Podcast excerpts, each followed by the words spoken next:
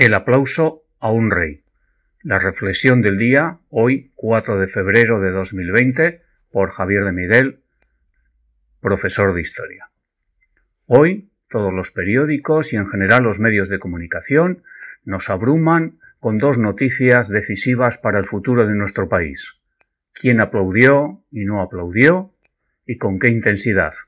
Y por otra parte, la serie de vaciedades, obviedades y simplezas que dijo don Felipe Juan Pablo Alonso de Borbón y Grecia, llamado por algunos Felipe VI.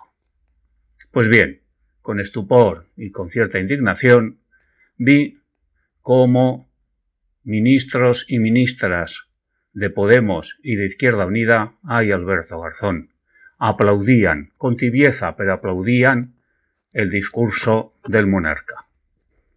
Por supuesto que hay que ser educados y respetuosos, pero la educación y el respeto no tienen nunca nada que ver con la sumisión. El aplauso al monarca fue ayer, en mi opinión, una muestra de sumisión inaceptable. Pero es que, por otra parte, este hombre dijo un discurso en el cual, por ejemplo, alguna de las frases más importantes y decisivas fue España ha de ser de todos los españoles. Bien, para eso no hacía falta haberle mandado tantos años a estudiar al extranjero, lo cual nos costó un pico, por cierto. Este mismo rey, hace unos días, en Jerusalén, muy lejos de España, dijo unas frases muy importantes. Dice Nunca más la humanidad volverá a sus horas más oscuras, una época en la que millones de personas fueron abruptamente destruidas por el odio ciego e ignorante, Necesitamos hoy más que nunca de la acción continua, la memoria y la educación.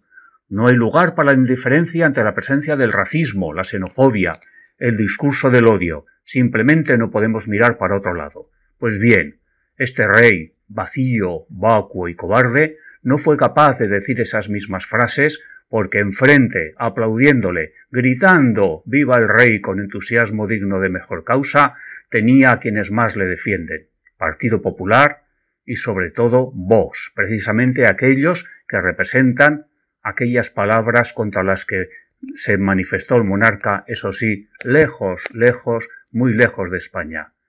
Qué sumisión la de nuestros representantes, qué cobardía la de su rey.